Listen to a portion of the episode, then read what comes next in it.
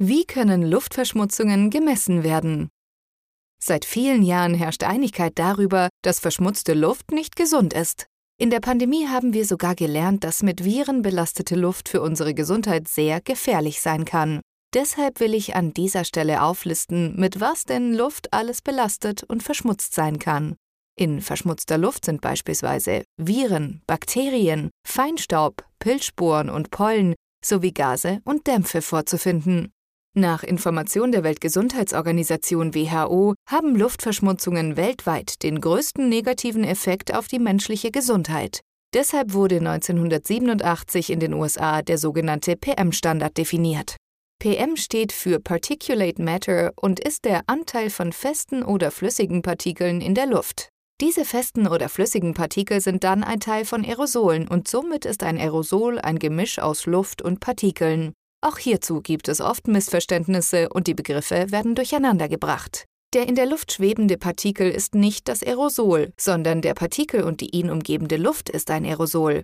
Somit definiert die Angabe PM10 ein Partikelspektrum in der Luft mit einem Durchmesser von 10 Mikrometer, 0,01 mm und kleiner. Im Vergleich dazu hat ein menschliches Haar einen Durchmesser von ca. 50 bis 80 Mikrometer, 0,05 bis 0,08 mm. Dabei ist dann zu beachten, dass sich solche in der Luft schwebenden PM10-Partikel sowohl aus festen Staubkörnern wie auch aus kleinen flüssigen Öltröpfchen zusammensetzen können. Das heißt in einfachen Worten ist ein Aerosol immer ein Gas, meistens Luft, sowie ein zusätzliches festes oder flüssiges Partikel, das in der Luft schwebt. Die Größenangabe PM10 oder PM2,5 bezieht sich dabei auf dieses Partikel. Die Zahl ist dabei die Angabe eines Durchmessers in Mikrometer. Auch hier heißt es wieder aufgepasst, dass es zu keinen Missverständnissen kommt. Die Angabe eines Durchmessers setzt eigentlich die Geometrie einer Kugel voraus. Aber wie kann das sein? Haben denn jedes Staubkorn, jedes Sandkorn, jedes Virus und alle sonstigen Luftverschmutzungen die Geometrie einer Kugel? Nein, natürlich nicht. Oft haben diese Partikel alles andere als die exakte Geometrie einer Kugel. Okay, aber wie können alle diese Partikel dann über einen Durchmesser PM10, PM2,5 oder PM1 definiert werden? Das geht, indem man sich eines Tricks bedient. Man vergleicht einfach die wirklichen Partikel, die eine x-beliebige Geometrie haben, mit den Partikeln, die eine exakte kugelförmige Geometrie haben und die beide in der Luft dasselbe Verhalten zeigen. Dabei wird beispielsweise das Strömungsverhalten berücksichtigt, aber auch Diffusionsverhalten und die Dichte der Partikel. So wird darauf geschaut, welches geometrisch kugelförmige Partikel dasselbe Verhalten wie das wirkliche Partikel zeigt. Dies ist dann ein angenommenes kugelförmiges Partikel mit demselben Strömungs- und Diffusionsverhalten und kann somit als PM10, PM2,5 oder PM1 definiert werden. Dieser so definierte Durchmesser wird in der Wissenschaft auch als der aerodynamische Durchmesser bezeichnet. Als in den USA 1987 diese Standards definiert wurden, begann man zunächst Luftverschmutzungen im PM10-Bereich zu untersuchen. Also Partikel mit einem Durchmesser von 10 Mikrometer und kleiner. Warum begann man mit diesem Größenbereich? Ganz einfach, weil der Partikelbereich PM10 exakt dieselbe Partikelgröße definiert, die beim Einatmen von Menschen im Mund und in der Nase kaum noch gefiltert und abgeschieden werden. Sie erreichen die Lunge. Heutzutage wurde dieser Bereich weiter auf PM2,5 eingegrenzt. Auch hier spielte der menschliche Körper die ausschlaggebende Rolle. Partikel, die kleiner als 2,5 Mikrometer sind, können in unseren Lungen bis zu den Lungenbläschen durchdringen. Wenn solche Luftverschmutzungen bis ins Innerste unseres Körpers vordringen, kann sich eine jede und ein jeder selbst ausmalen, was das für negative Einflüsse auf unsere Gesundheit haben kann. Vor kurzem brachte das ein Interviewpartner von mir in meinem neuen Podcast Luftpost eindringlich auf den Punkt. Das, was wir in Innenräumen in einer Produktion einatmen, sind oft Stoffe, die nicht zu unserem Körper gehören und die auch nicht in unseren Körper gelangen dürfen. Aber auch hier sitzen viele einem großen Missverständnis in der Lüftungstechnik und Luftreinhaltung auf. Das Missverständnis mit der Luftqualität in Innenräumen. Aus irgendeinem Grund, einem Mysterium, das ich mir selbst auch nach über zwei Jahrzehnten in unserer Branche nicht erklären kann, kursieren nach wie vor gravierende Missverständnisse zur Luftqualität in Innenräumen. Was ich damit meine, ist, dass Menschen, sobald sie sich in Innenräumen aufhalten, insgeheim irgendwie davon ausgehen, dass die Luft, die sie dort umgibt, schon irgendwie akzeptabel und kaum verschmutzt ist. Zu diesem Punkt versuchen wir seit über einem Jahrzehnt aufzuklären. Wir finden aber kaum Gehör. Im Gegenteil, oft schauen wir in verwunderte Gesichter, die uns kaum Glauben schenken wollen. Warum wir das so beobachten? Worüber wollen wir aufklären? Nun, im Grunde geht es da um einen recht einfachen Fakt. Es geht um den Zusammenhang von stark verschmutzter Luft in deutschen Großstädten im Vergleich zu verschmutzter Luft in Innenräumen. In einer deutschen Großstadt redet man von verschmutzter Luft und denkt über Fahrverbote nach, wenn für längere Zeit die Luft für PM10 Feinstaubpartikel einen Grenzwert von 50 überschritten hat. Dies bedeutet nichts anderes, als dass an einem Messpunkt in einer Großstadt gemessen wird, wie viele PM10 Feinstaubpartikel in einem Kubikmeter Luft enthalten sind. Also nochmals ganz einfach verdeutlicht. Man hat ein Luftvolumen von einem Kubikmeter Stadtluft und mit Hilfe von geeigneter Messtechnik lässt sich messen, wie viele Partikel Feinstaub mit einem Durchmesser von 10 Mikrometer oder kleiner in diesem Kubikmeter Stadtluft enthalten sind. Über den Durchmesser des Partikels kann man sein Volumen errechnen, mit Hilfe der Dichte kann man sein Gewicht ermitteln und über die gemessene Anzahl errechnet man so ganz exakt das Gesamtgewicht an Schadstoffen in einem Kubikmeter Stadtluft. Dieses Gesamtgewicht wird in Mikrogramm angegeben. Ergibt sich dabei beispielsweise ein Gesamtgewicht von 20 Mikrogramm, definieren die WHO-Standards eine geringe Luftverschmutzung und somit akzeptable Luftqualität. So legt zum Beispiel die Feinstaubrichtlinie der EU fest, dass der Tagesmittelwert von PM10-Feinstaub bei 50 Mikrogramm für einen Kubikmeter Stadtluft liegt und an maximal 35 Tagen im Jahr überschritten werden darf. Weltweit sind aktuell Diskussionen und Bemühungen im Gange, diese Grenzen weiter nach unten zu reduzieren, auf beispielsweise nur noch 40 Mikrogramm Grenzwert. Auch die verschärfte Betrachtung von PM2,5-Partikeln anstelle der PM10-Partikel rückt weltweit mehr und mehr in den Fokus. Soweit zum Stand in Großstädten. Wie sieht es nun im Vergleich dazu in Innenräumen aus? Also in den Räumen, in denen beispielsweise gekocht wird oder in denen moderne Werkzeugmaschinen Werkstücke aus Metall bearbeiten. Wir von der Reven GmbH messen regelmäßig die Luftbelastung in Innenräumen. Wie wir das tun? Mit exakt derselben Messtechnik und Vorgehensweise wie zuvor aus den Messungen in Innenstädten beschrieben. Wir messen die Anzahl von Schadstoffpartikeln in einem Kubikmeter Innenraumluft. Dies bedeutet beispielsweise, wir analysieren mit der geeigneten Messtechnik in einem produzierenden Maschinenbaubetrieb oder in einer großen Hotelküche, wie viele Schadstoffpartikel in einem Kubikmeter Raumluft sind. Das Ergebnis, das wir so erhalten, ist ein Luftverschmutzungsindex von beispielsweise 10.000, 50.000 oder 100.000. Ja, selbst ein Messergebnis von 500.000 haben wir unseren Kunden schon präsentieren müssen. Also bis zu 500.000 Mikrogramm Schadstoffpartikel in einem Kubikmeter Raumluft. Das ist in Räumen, in denen etwas produziert wird, wirklich keine Seltenheit. Dass solche hohen Schadstoffbelastungen keine Seltenheit sind, lässt sich auch nach wie vor beim Studium vieler Richtlinien und Normen erkennen. So gilt für den Maschinenbau in offiziellen Richtlinien folgende Empfehlung. Für wassermischbare Kühlschmierstoffe bei der Metallbearbeitung sowie bei der Glas- und Keramikbearbeitung wird ein Grenzwert von 10 Milligramm dieser Stoffe in einem Kubikmeter Raumluft angegeben. Genauso für nicht wassermischbare Kühlschmierstoffe mit einem Flammpunkt von unter 100 Grad Celsius. Diese 10 Milligramm entsprechen dann einem Luftqualitätsindex in Großstädten von 10.000. Würde so etwas für eine Woche in der Innenstadt von Stuttgart gemessen werden, würde sich dort über Tage kein einziges Auto mehr fortbewegen und das Ganze wäre das Thema in allen Nachrichten Land auf und Land ab. Misst man dagegen solch eine Luftverschmutzung in einem produzierenden Maschinenbaubetrieb oder in einer Hotelküche, interessiert das so gut wie niemanden. Nicht einmal die diese Branche vertretenden Verbände interessieren sich allzu sehr für dieses Thema. Ganz im Gegenteil, zur rechten Zeit wird des sehenden Auges totgeschwiegen, denn eine Beseitigung solcher Zustände kostet ja Geld. Nochmals zur Erinnerung. Die Feinstaubrichtlinie der EU legt fest, dass der Tagesmittelwert von PM10-Feinstaub bei 50 Mikrogramm für einen Kubikmeter Stadtluft liegt und an maximal 35 Tagen im Jahr überschritten werden darf. Misst man in einem Maschinenbaubetrieb die oben genannten 10 Milligramm, bedeutet dies für das Personal in diesem Betrieb, dass es an rund 200 Arbeitstagen im Jahr bei 10.000 Mikrogramm Schadstoffbelastung arbeiten muss. Dass dieser Sachverhalt keine Seltenheit ist, können Sie in Zukunft selbst mal beobachten. Wir haben in den zurückliegenden 20 Jahren viele tausende Messungen von Luftverschmutzung rund um die Welt vorgenommen. Dabei kamen wir in die unterschiedlichsten Produktionsstätten, an denen vielfältige Produkte mit verschiedenen Werkstoffen hergestellt werden. Bei all unseren Messungen zeigte sich immer und immer wieder Folgendes. Wann immer die Luft sichtbar wird, haben wir Luftschadstoffe von über 10.000 Mikrogramm in einem Kubikmeter Raumluft gemessen. Das ist etwas, das Sie künftig selbst analysieren und bewerten können.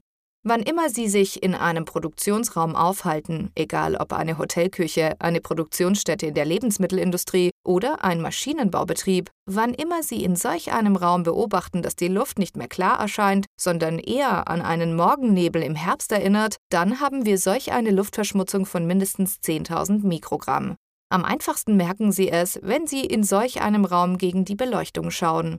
Sehen Sie die Leuchte klar und deutlich umrissen, sieht die Luft um die Leuchte unsichtbar und klar aus, dann ist alles in Ordnung. Sobald Sie jedoch die Leuchte nicht mehr klar erkennen können, da sich vor der Leuchte und um die Leuchte ein diffuser Nebel bildet, dann können Sie sicher sein, dass sich der Luftqualitätsindex in diesem Raum um die 10.000 bewegen wird. Dieser Vergleich mit der intensiven diskutierten Luftbelastung in deutschen Innenstädten ist eine Diskrepanz, die für erstaunte und verständnislose Gesichter sorgt. Wir werden dann oft gefragt, wie denn so etwas zu vertreten sei.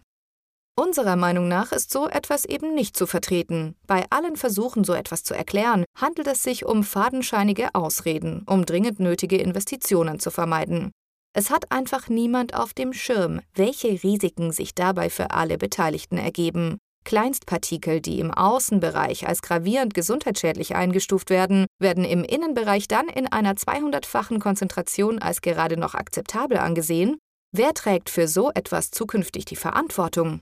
Auch wir, die Hersteller von Lüftungsanlagen und Luftreinigern, müssen uns zukünftig diese Frage gefallen lassen. Warum?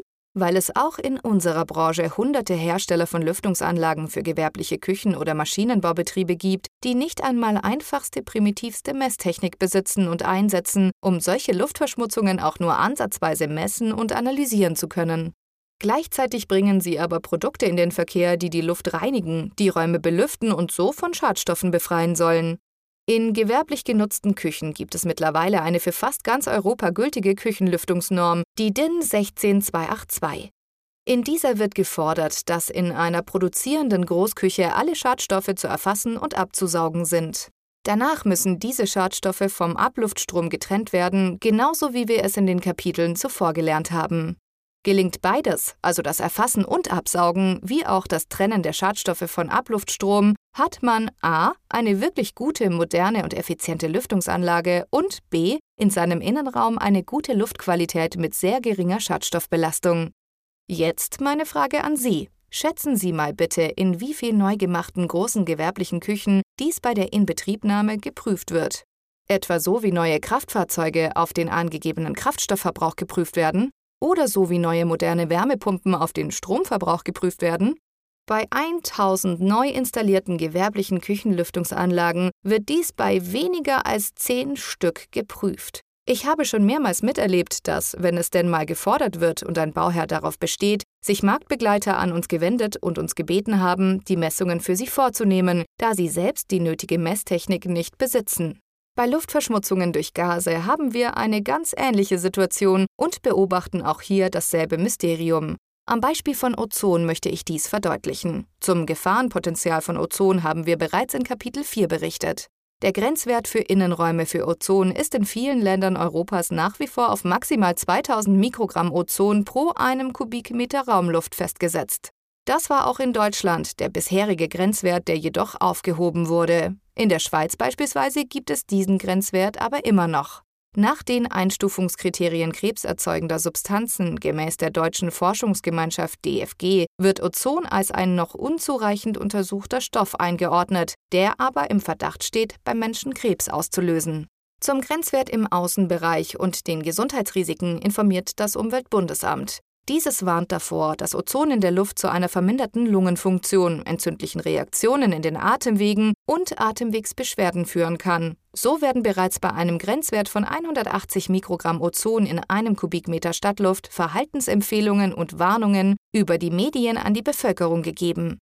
Diese Empfehlungen und Warnungen entsprechen der Informationsschwelle. Eine Alarmschwelle wird bei 240 Mikrogramm Ozon in einem Kubikmeter Stadtluft ausgelöst. Ergänzend hierzu ist zu beachten, dass im Außenbereich die Ozonwerte einen Wert von 120 Mikrogramm pro einem Kubikmeter Stadtluft im Mittel über acht Stunden an höchstens 25 Tagen pro Kalenderjahr überschreiten dürfen.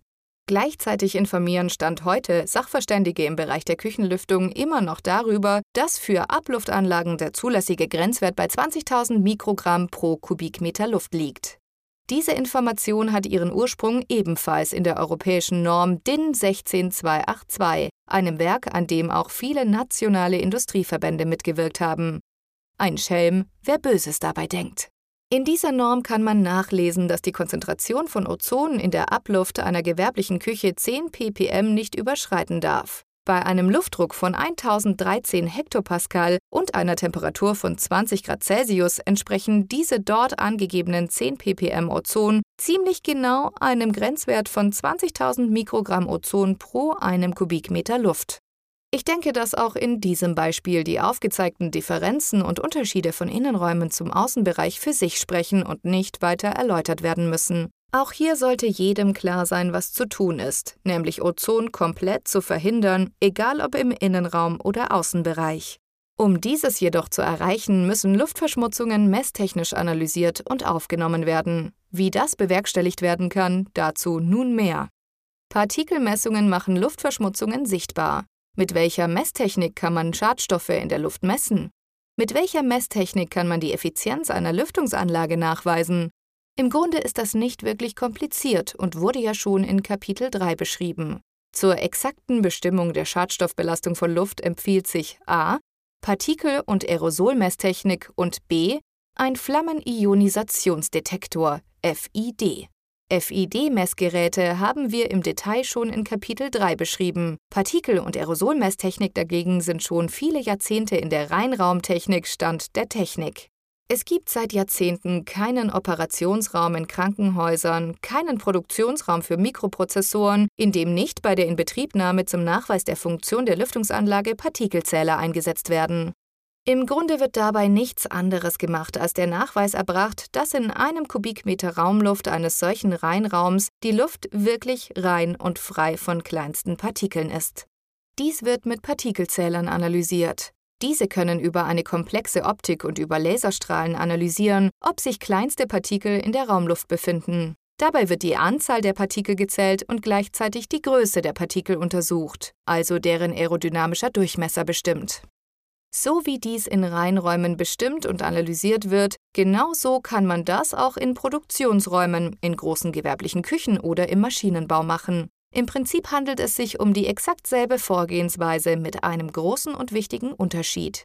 Die Anzahl der Partikel unterscheidet sich zu Reinräumen gewaltig. Geht es in Reinräumen um die Prüfung, ob es überhaupt PM10-Partikel in der Raumluft gibt oder nicht, wird in der Raumluft einer Produktion in der Lebensmittelindustrie die Anzahl der Partikel, die man in einem Kubikmeter vorfindet, geprüft. Sie wird oft um das Zehntausendfache und noch mehr überstiegen. Darauf sind die Partikelzähler anzupassen und richtig auszuwählen. Als wir vor 25 Jahren bei uns im Unternehmen die ersten Partikelmessungen in solch hoch belasteten Räumen durchführten, versuchten wir noch herkömmliche Partikelmesser zu verwenden, da es damals kaum geeignetere Messtechnik gab. Wie man sich vorstellen kann, waren diese ersten Messungen oft nicht validierbar, nicht nachvollziehbar und von sehr geringer Qualität, da die Partikelzähler durch die hohen Partikelkonzentrationen komplett überlastet waren. Erste Ansätze, dies zu verbessern, waren ein definitives Verdünnen der zu analysierenden Luft. Das heißt, mit geeigneten Verdünnungsstufen wurde die zu analysierende Luft beispielsweise tausendfach mit reiner partikelfreier Luft verdünnt. Diese verdünnte Luft wurde dann mit herkömmlichen Partikelzählern gemessen und das Ergebnis dann um einen Faktor 1000 hochgerechnet. Weitere Entwicklungen in der Analyse der Partikelzähler selbst machten die Geräte später unempfindlicher gegen sehr hohe Partikelkonzentrationen und die Messergebnisse wurden so immer genauer. Heutzutage können moderne Partikelzähler mit derselben Genauigkeit selbst sehr stark belastete Raumluft analysieren, genauso wie man es seit Jahrzehnten in Reinräumen gewohnt ist. Man muss dies wirklich nur wollen und bereit sein, in solch eine moderne Messtechnik zu investieren. Stand heute gibt es im deutschsprachigen Küchenlüftungsmarkt kaum eine Handvoll Hersteller, die solch eine Messtechnik bei der Inbetriebnahme von neuen Lüftungsanlagen einsetzen. Funktion der Lüftungsanlage, Effizienz des Erfassens und Absaugens, Abscheiden und Filtern von Schadstoffen vom Luftstrom, all das wird stillschweigend vorausgesetzt und als gegeben hingenommen. Wird schon irgendwie passen und in Ordnung sein. Wirklich wissen will man es meistens nicht und transparent analysieren und dokumentieren schon gar nicht. Wie komplex die Aufgaben in der Lüftungstechnik sind, das Erfassen und Absaugen, das Filtern und Abscheiden, das Belüften mit frischer Luft, haben wir ausführlich in den bisherigen Kapiteln erläutert. Allein aus diesem Grunde ist eine Messtechnik zum Nachweis, dass die Raumluft wirklich frei von Schadstoffen ist, ein Muss. Es gibt keine Entschuldigung, solch eine Messtechnik nicht regelmäßig einzusetzen. Genauso können mit dem geeigneten Messequipment auch gefährliche Gase wie Ozon messtechnisch aufgenommen werden. Aber auch hierzu werden Sie dasselbe beobachten wie bei der oben beschriebenen Partikelmesstechnik.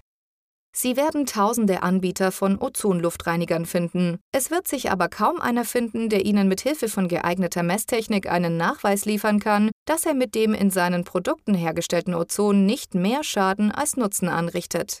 Wie in den bisherigen Kapiteln zeigt sich auch hier wieder, dass seriös gemachte Lüftungstechnik und Luftreinhaltung eine wissenschaftlich fundierte Herangehensweise voraussetzt. Abkürzungen, vollmundige Versprechungen, schön gemachte Werbeprospekte mögen in unserer Branche allzu oft anderes glauben lassen. Bleiben Sie da aber bitte wachsam und hinterfragen Sie solche Versprechungen.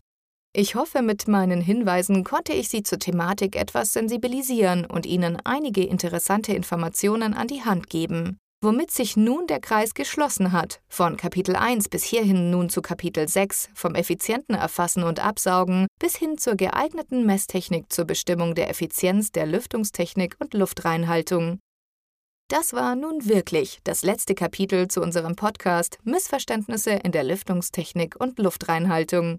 Ich hoffe, ich konnte einige Anregungen für diesen Bereich liefern. Ein Marktbegleiter kritisierte mich unlängst zu dieser Veröffentlichung. Das Ganze sei viel zu oberflächlich und er habe sehr viel mehr von mir erwartet. Wie an anderer Stelle schon gesagt, ging es mir aber exakt darum, die Themen rund um die Lüftungstechnik und Luftreinhaltung einfach zugänglich zu machen und möglichst kurzweilig zu halten. Es ging nie darum, einen wissenschaftlichen Aufsatz abzuliefern. Die Themen unserer Lüftungsbranche sind am Ende ja doch eher Nischenthemen, für die sich nicht eine große Masse interessiert. Genau deshalb war es mir wichtig, diese Missverständnisse auch Branchenfremden zugänglich zu machen. Ich hoffe, dass mir dies gelungen ist. Um diesen Zugang noch einfacher zu gestalten, haben wir basierend auf diesem Podcast begonnen, an einem Buch mit demselben Titel zu arbeiten. Die ersten beiden Buchkapitel sind so gut wie fertig, fehlen somit noch vier. Das Buch wird ergänzend viele interessante Illustrationen beinhalten, um die einzelnen Informationen visuell zu untermauern. Es ist mir ein Anliegen, unsere Branche der Lüftung und Luftreinhaltung für den Nachwuchs attraktiv zu machen, denn jetzt wie auch in Zukunft ist die Luftreinhaltung ein wichtiges Thema, dem es sich anzunehmen gilt, mit Sorgfalt und Pflichtbewusstsein. Ab Ende des Jahres wird unser neues Buch verfügbar sein. Meine Kolleginnen und Kollegen im Vertrieb werden dieses zukünftig mit sich führen und Ihnen zur Verdeutlichung der verschiedenen Themen gerne ein Exemplar überlassen, wenn Sie mit Ihnen neue Projekte, neue Prozesse und neue Planungen besprechen. Denn wir wollen, dass unsere Technologien und unsere Produkte verstanden werden. Als Dankeschön für die Hörerinnen unseres Podcasts bieten wir das neu erscheinende Buch kostenlos an. Schicken Sie uns hierzu einfach eine formlose E-Mail mit Ihrer Adresse an marketing.reven.de. Sie bekommen nach Veröffentlichung Ihr persönliches Exemplar zugeschickt. Parallel zu unserem Buchprojekt haben wir mittlerweile auch einen neuen Podcast begonnen. Der neue Podcast trägt den Titel Luftpost. Der Podcast Luftpost ist eine neue Podcast-Serie, bei der es um gesunde Luft geht. Ich stelle Personen und Unternehmen vor, die sich mit Themen der Luftreinhaltung und Lüftungstechnik beschäftigen. Dabei werden die unterschiedlichsten Akteure, Branchen und Technologien besprochen und interviewt. Früher erfolgte die Beförderung von Neuigkeiten oft per Luftpost mit Hilfe von Brieftauben. Ich möchte die aktuellen News zu einer sauberen und gesunden Umwelt mit meinem Podcast Luftpost vermitteln. Sie finden ihn unter dem Link reven.news/luftpost. Die ersten Episoden sind schon online. Sollten Sie selbst eine Akteurin aus der Lüftungs- und Luftreinhaltungsbranche sein, können wir gerne auch zusammen einen Podcast abhalten. Ich besuche Sie dabei gerne. Kontaktieren Sie mich einfach unter marketing.reven.de. An dieser Stelle möchte ich mich auch nochmals bei Bettina Hoffmann bedanken, die diese Zeilen aktuell vorliest. Sie hat diesen Podcast nicht nur gesprochen, sondern auch meine Skripte vom Schwäbischen ins Hochdeutsche übersetzt. Die Zusammenarbeit war wirklich toll. Vielen Dank, Bettina. Mit zwei langjährigen Kolleginnen, Frau Gabriele Wiedemann und Frau Eva Schwarz, arbeite ich mittlerweile intensiv an unserer Buchveröffentlichung und ich hoffe, dass wir dieses Projekt bis Ende des Jahres 2023 erfolgreich abschließen können. In diesem Sinne, vielen Dank fürs Reinhören und vielleicht hören wir uns ja auch in unserem neuen Podcast Luftpost. Es grüßt Sie alle herzlich, Ihr Sven Rentschler.